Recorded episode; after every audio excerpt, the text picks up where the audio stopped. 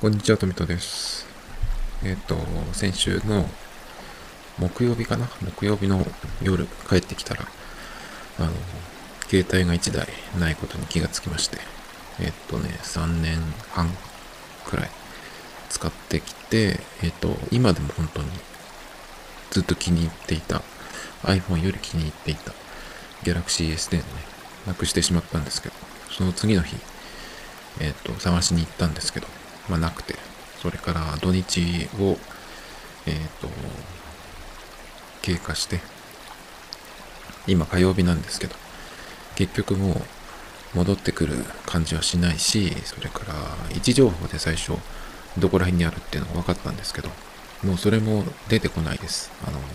バッテリーが切れたんじゃないかなっていう。バッテリーが切れたか、まあ、えっ、と、電源落とされたか、わかんないですけどね、誰かが持ってるのか、わかんないですけど、カラスが加えてどっかに持っていったとかね、そういうことがあるのかどうかわかんないですけど、まあ、大変ショックで、それでほとんど写真とか撮っていたし、まあ、マイクロ SD が使えたんで、まあ、いろいろ入ってたんですけど、そういうのもね、全部なくなってしまって、だから3年半分くらいの写真とか撮ったやつ、まあ大したものはないですけど、だけど、けど、それがまあ全部なくなってしまったっていうのもあるし、やはり気に入ってたのでね、まあ本当に悲しい、悲しかったっていう話をしたんですけど。で、それがね、えっと、なくなったことで、やはり iPhone だけなんですよ、今。スマホ1台だけっていういう風になるのが3年半ぶりなんですけど、まあ普通はね、ほとんどの人はスマホ、携帯なんて1台じゃないですか。僕もそれまでは1台だったんですけど、やはり2台持ちって、特に iPhone と Android を1台ずつ持つ2台持ちっていうのはすごくいいなと思ってよく言うんですけど、それまでは iPhone さえあれば別に Android なんかいらないよっていう感じだったんですけど、Android もすごくいろいろ良くなってきて、良くなってきてっていうとまだ iPhone の方がいいみたいですけど、僕個人的にはそういうことじゃなくて、2台持って Android も使い始めたことで気がついたのは、今までは片手だけで生活してたような感じがしたんですよ。だから両方持ったことによって初めて、えっ、と、両手があるっていうことに気がついたというか、それで両手で、両手を使って生活してるみたいな感じになるぐらい、あの、すごく変わったんですね。なので、まあ iPhone だけなので今、本当に不便なんですよ。正直。iPhone さえあれば、1台あればっていう感じではなくて、本当に不便。で、何がその具体的に不便かっていうと、まあいろいろ、まだでも、うーん、忘れてることもあるかもしれないんですけど、パッと思いつくのがまず指紋認証がない。顔認証だけ。これがすごい、うん、あの、不便です。その単純なロック解除はもちろんですし、支払いの時もね、そうなんですけど、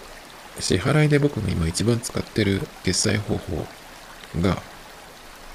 あの、クレジットのタッチ決済なんですね。えっ、と、その時に、ギャラクシーの時は、端末のロックが解除されてれば、あとはタッチするだけでよいいんですよ。なんですけど、iPhone だと、その、クレジットのタッチ決済するとき、まあこれは QUICPay とかでも同じなんですけど、あの、サイドボタンをダブルクリックして、そのカードを表示させないといけない。で、その時に Face ID が必要なんですね。なので、一度その顔の前に iPhone を持っていって、ロック解除が、必要なんですよ。で、さらに言うと、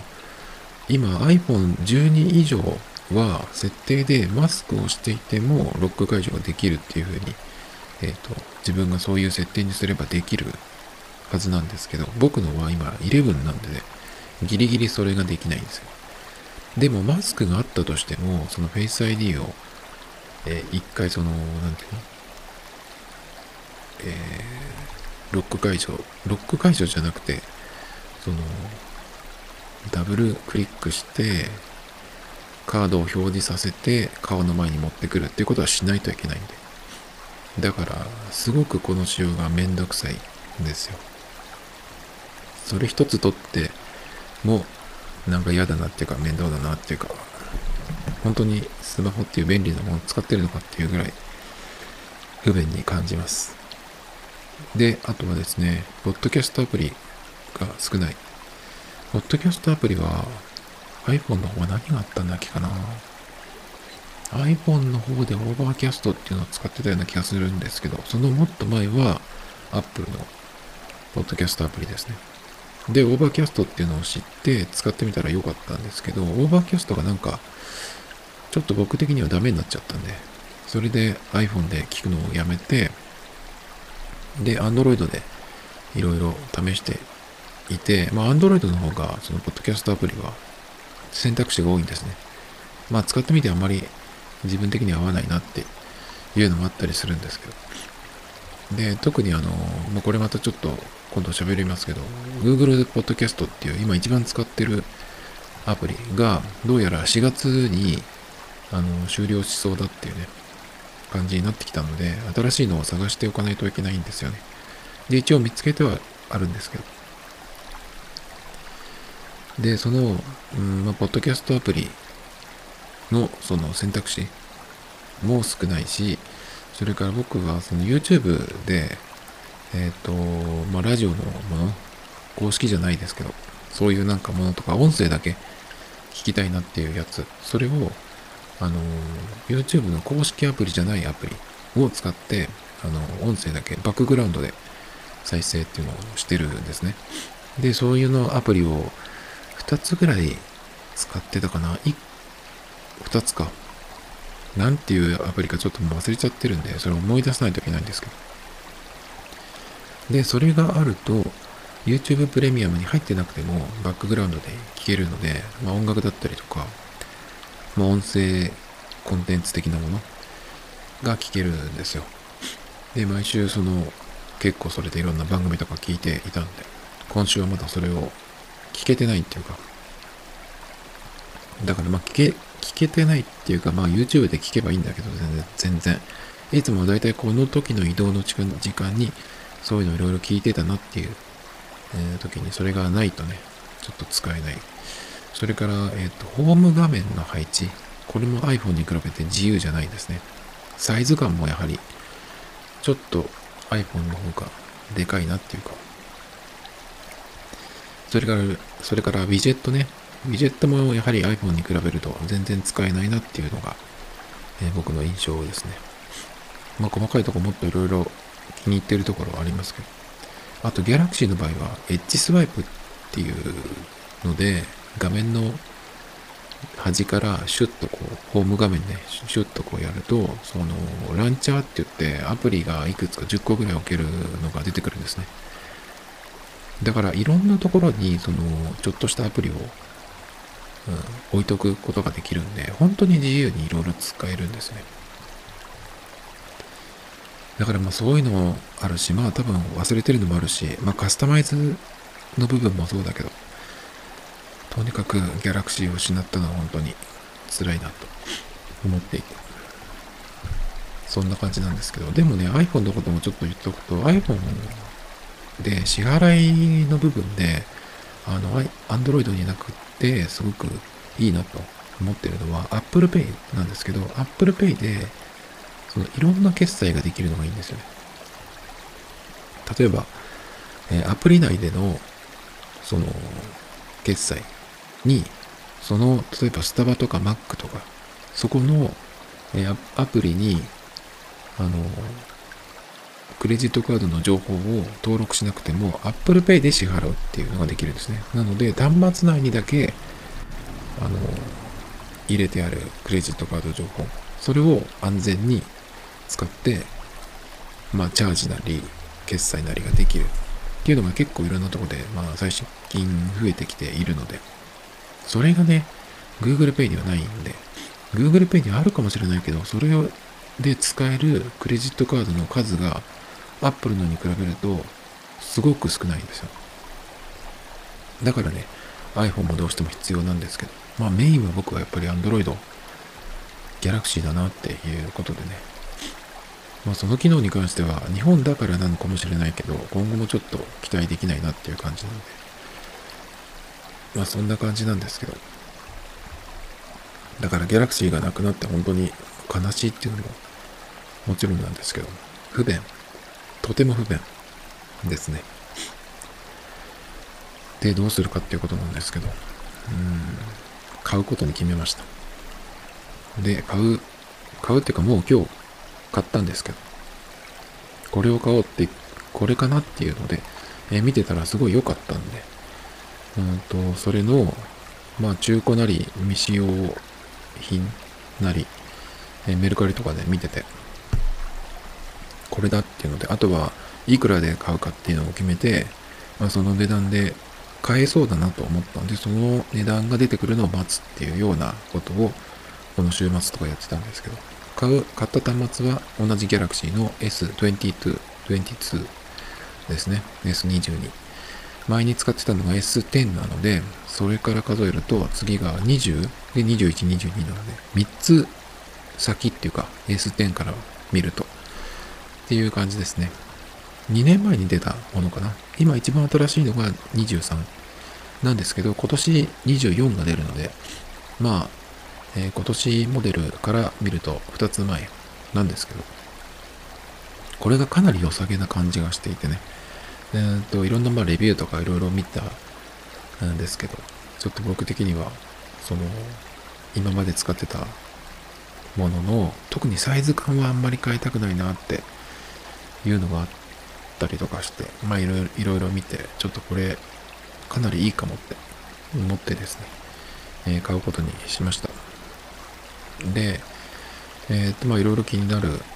ところとか、えー、っと、どこで決めたのかっていう感じの話をしていくんですが、まず S22 の、まあ、カメラですね。カメラが僕は結構 S10 のカメラ気に入っていて、iPhone で撮るよりこっちの方が好きだなと思ってずっとそれでばっかり撮ってたんでね、まあなくしちゃって困ってるんですけど。で、メインカメラが5000万画素で、えー、撮れるですね。で、このメインカメラ5000万画素で撮れるっていうのは、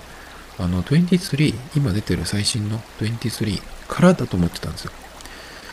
だけど、まさかの22の時点でもうメインカメラが5000万画素で撮れるってなってたんで、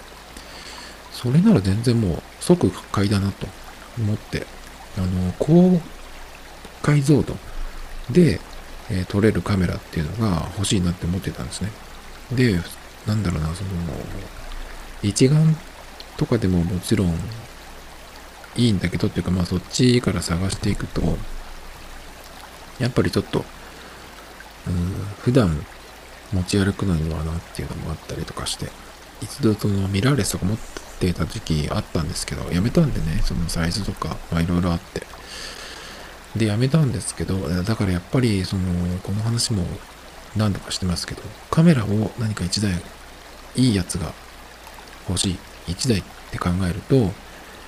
うんと、まず写真一つ撮っても、いろんな画角、ズームとかも合わせて、いろんな画角、焦点距離で撮れて、それから暗いとこでも何でも、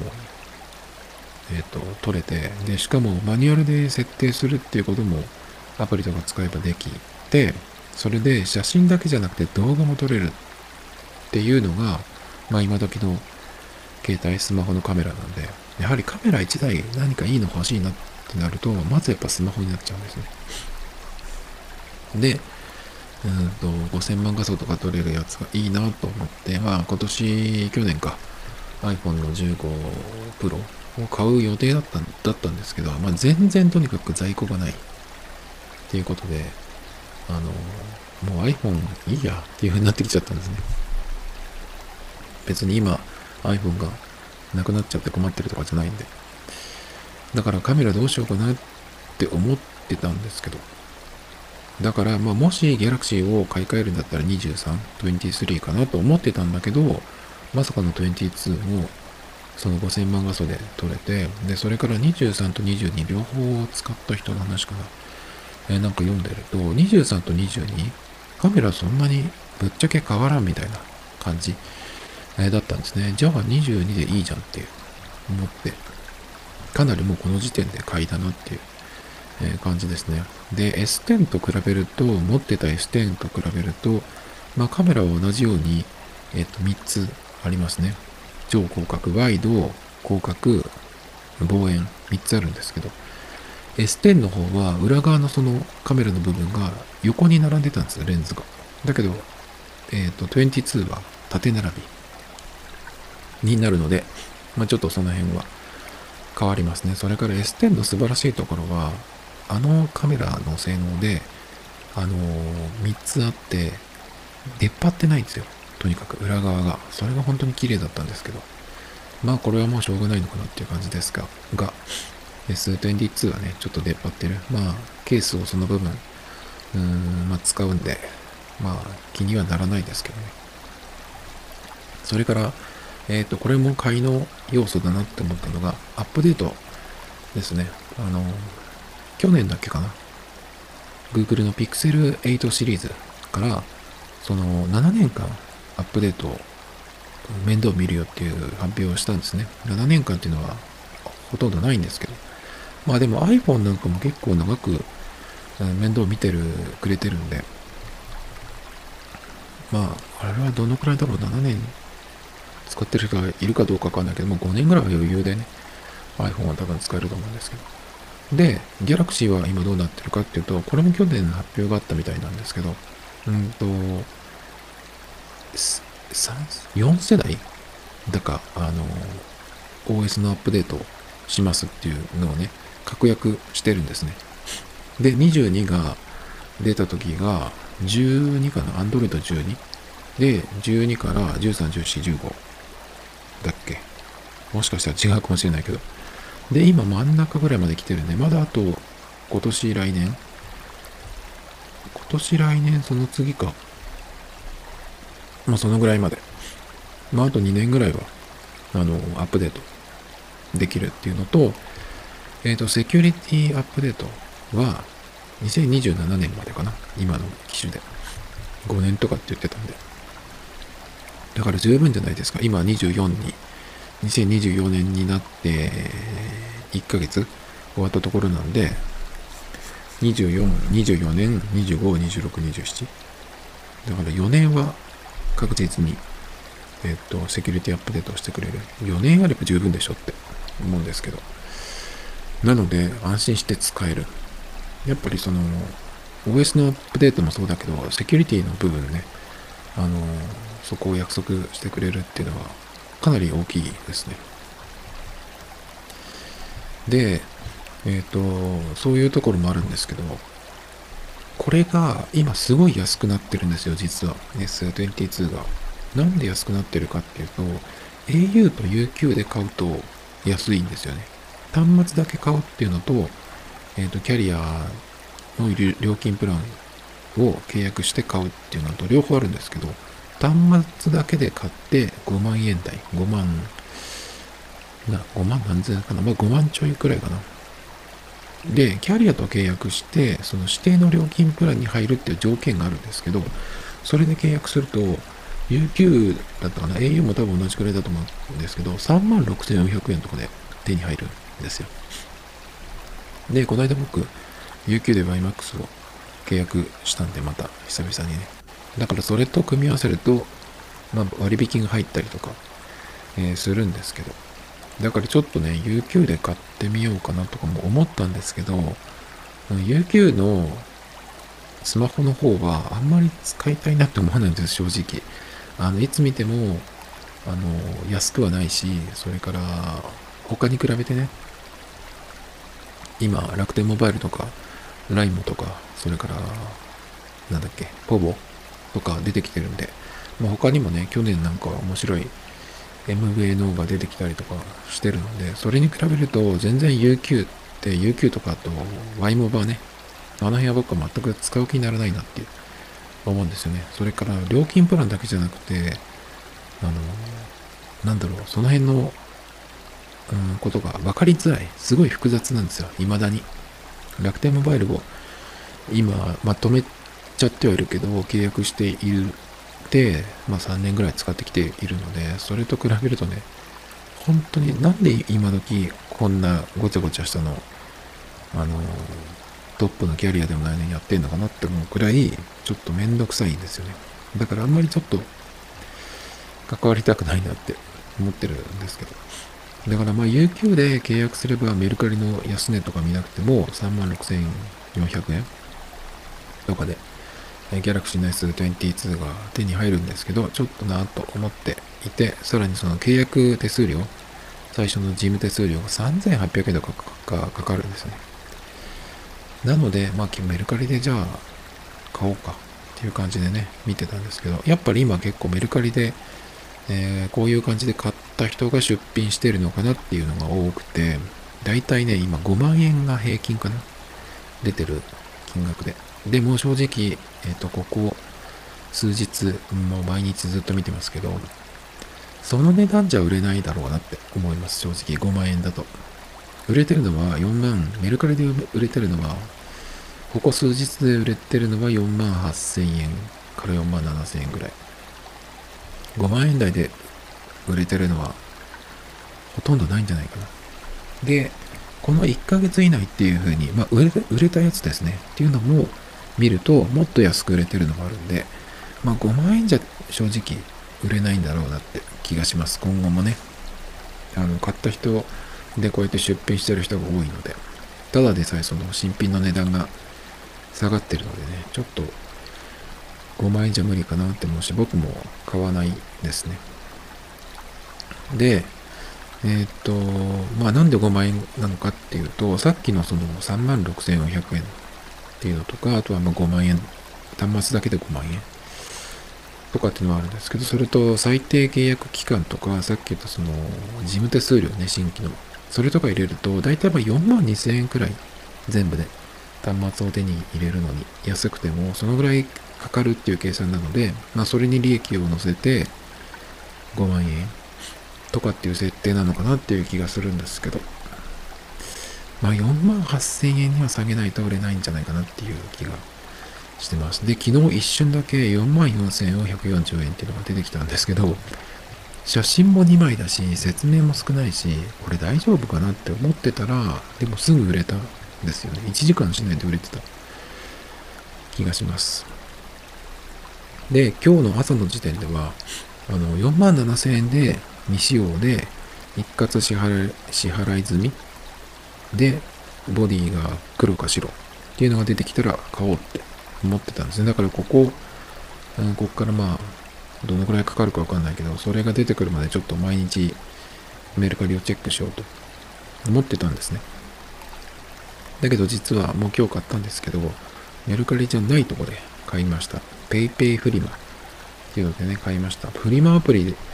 あのメルカリを見てると他のフリマアプリでも出品してるのでっていう人がいるんですよ。他のフリマアプリって何かなと思って、えー、見てたらまあ Yahoo! のオークションとかもあるんだけど楽天のラクマ。あれはもともと楽天のものじゃなかったけど買収かなんかして楽天のものになったって感じですかね。でそこも見てたら、まあ、ちょっと出てきてたんですけどラクマの評判が悪い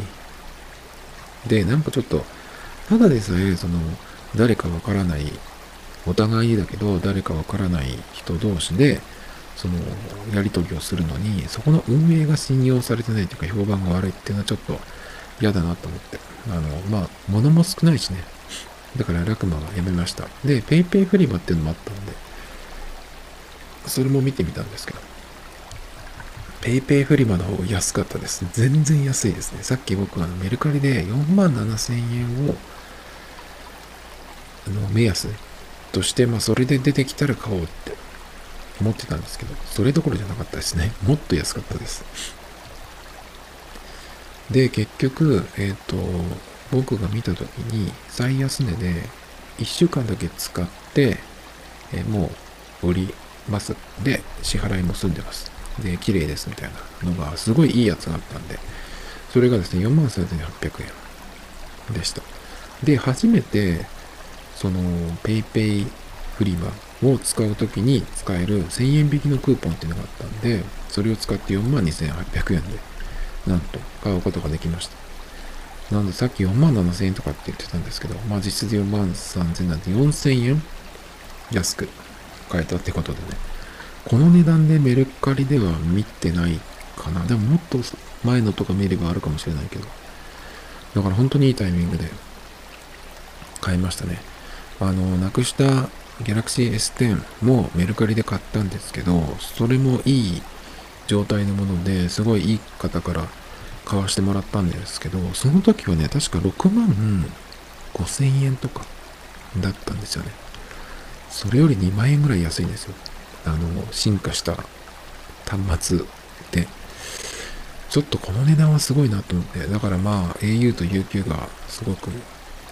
叩き売りって言っていいのかわかんないけど、すごい下げてきたっていうタイミングで、まあ、買った人も結構いるっぽいなっていう、うん、ところで、まあちょうど僕がね、その必要として探したらこの値段で買えたっていうことなんですけど、ちょっとこんな値段で買えたっていうのがね、すごくびっくりで、今、だからまあ、えっ、と、届くのを待ってるところ、まだ発送はされてないんですけど、明日ぐらいにできる、うんと思いますよなんて言ってくれてるんで。だからまあ早ければ、まあ早ければっていうかまあ今週末にはね、多分手にしているんじゃないかなって思うんですけど。だから発送してくれたタイミングで、ケースとかね、フィルムとかはもう Amazon のカートには入れてるんで、それを、あの、買って、えっ、と、準備しようかなっていう感じなんですけど。いやちょっとね、そんないいものが、いい状態の、まあ届いてみないとわかんないけどですけど、大丈夫だろうっていう感じ。一週間その方はサブ携帯として家で使ってただけですっていう感じで、最初僕未使用をやっぱ狙ってたんですよね。未使用で、あの、出してくる方が多いんで。だけど、まあ一週間その方が使ってくれたっていうことで、なんならその動作テストをしてくれたと思えば、安心というかね、かなっていう気がする。一応ちゃんとその使えるものっていう風に分かってるのでね。で、あと色で迷って、色が、えっ、ー、と、日本版のやつは黒、白、それからピンクゴールドっていう、うん、色があるんですけど、まあ、白か黒かなと思って、どっちでもよかったんですけど、まあ、その、方のやつが黒だったんで、黒もね、すごくいいですね。質感が良くて、品があって、ホワイトとカメラのところはシルバーのやつもすごくいいんで、かなり迷ったんですけど。で、実はね、この僕 S21、22ってデザインが似てるんですけど、このカメラ部分のデザインが最初見た時なんか好きじゃなくて、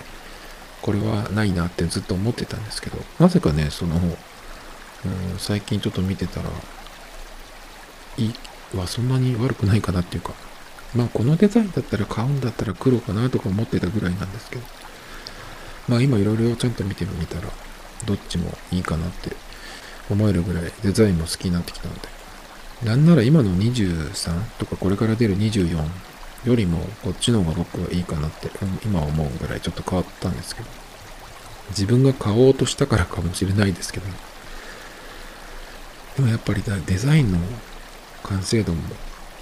いいですよね。そして、うんと、まあ、ケースも買ったし、っていう感じで、まあ、あとは届くのを待つだけなんですけど、買う前にそれでも気になってたことっていうのがあって、それがあの、性能はいいんだけど、一つだけやはりバッテリーが持たないみたいなことを言ってる人が多いんですよ。価格 .com のレビューとかも見ると、大半の人が、お、可愛いけどバッテリーだけは持たないみたいな。でも、中には、全然、普通に1日持つっていう人もいるし、なんなら僕が使ってた S10 から乗り換えたっていう方がいらっしゃって、その方も、あの、全然体感が変わらないっていう風に言ってたんで、まあ、うん、使い方とか設定とかにもよるのかなって、僕は携帯でゲームしないし、動画も見ないんで、あさっき言ったようにちょっと音声は、えっ、と、聞きますけど、音声でそんなにバッテリーがなくなるってことはないと思うんですけど。で、これの、えっ、と、僕が買った S22 の前の S21 ね、21がバッテリーの容量っていうのが 4000mAh だったんですね。それに対して、えっ、と、今回買った22は3700なんですね。だから 300mAh 減ってるわけですよ。で、さらに言うと、CPU があのかなりパワーアップしてるので、まあ、バッテリーが持たないっていう原因って言われてるんですけど、だけどまずバッテリーの容量で言えば、えー、と僕が使ってたその S10 は3300だったんですね。で、22、今度買う22は3700なんで、バッテリー容量自体は僕の体感でいけば増えてるっていうことになるんですけど。まあ、ちょっとわかんないですけどね。あと、あの、使い方とか設定で気になるのが、5G をつかむようにしてる設定の人は、もしかしたら減りが早いんじゃないかなってなんとなく予想。っていうのは、5G の電波が、その、4G と同じように安定して掴むかっていうとまだそうじゃないんで。だから常に 5G を探すっていうか、掴みに行く設定。5G は掴まないっていう設定にしとかないと 5G の電波を探しに行くんで。そういうのって結構、あの、電池食うんですよね。だから今僕は iMAX の 5G 掴む、え掴める機種なんですけど、5G は無視っていうか、してるですね。4G だけっていう風にしてます。だから、Galaxy S22 が手元に来たら、まずその、設定をしますね。まあ、省電力になる、なってそこまでそのパフォーマンスを落とさないっていうことができる設定いろいろ、まあ、自分でやっていくつもりですけど、結構その 5G のところはやってない人も多いんじゃないのかなっていう気がちょっとしますね。そして、あとそうそう、バッテリーがまあ、人によっては持たないって言ってる人が多いんだけど、バッテリーに関していいなと思うのが一個あって、あの、ゲームの時にアダプターをつなぎながらすると、充電じゃなくて給電になるっていうんですよ。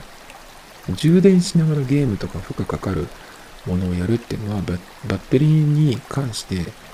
あの、バババッテリーに対してすごく良くないことなんですね。だけど、充電じゃなくて給電、今必要な分を、そのアダプターから、あの、なんていうの？えー、流してくる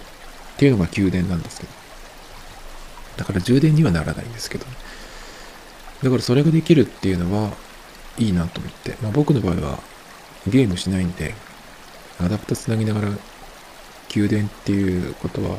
やらないんですけど、この仕組みってカメラ使う時にもできたらいいなと思って、ちょっとそれはできるのかどうかわかんないんですけど、だから動画をちょっと長く回したいみたいな時、まあ動画を撮るカメラは僕はジンバルカメラとか去年のえっ、ー、とインスタ360、53とかあるんで、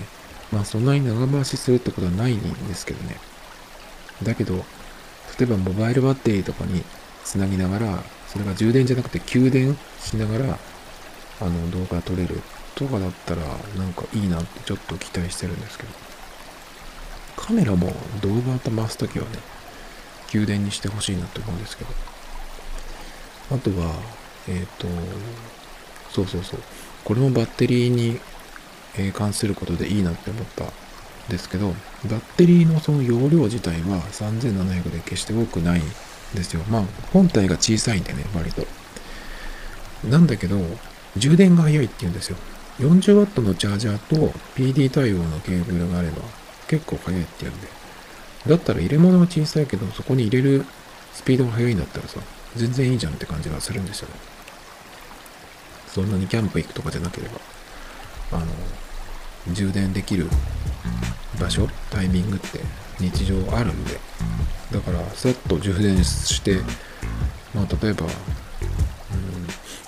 10%ぐらいになったとこから70ぐらいまでスッスッとさ、あの、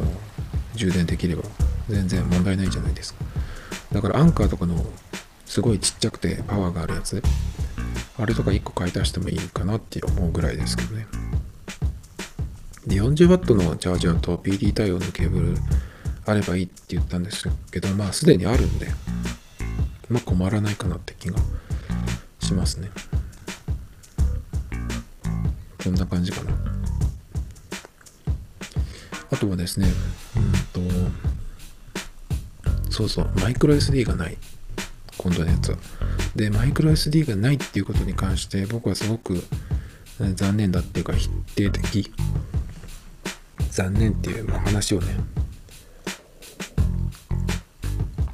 してたんですけど常に。こだわってたんですよそこには。だけどスマホを今回なくしてちょっとそれが変わりました。なぜかっていうとあのマイクロ SD がある場合はそのストレージ容量は増やせるんですよ。だから写真とか動画とかいっぱい入れられるんですけど本体にロックをかけていてもカードは取り出せちゃうんですよ。だから中身を見ようと思えば見られちゃうんです。でもカードがなくてストレージはスマホの中だけになってればスマホのロック解除しないと見られないわけですね。だからその方がセキュリティというか的にはいい。なくした時落とした時の安心がちょっと一つ違ってくるなっていうのが今回、えー、実感しました。で S22 は 256GB なので S10 で、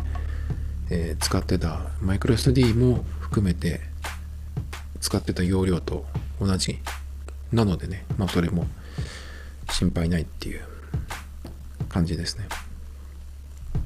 なのでまあいろいろこう見て運よくいいものが買えたんでね。あとはまあ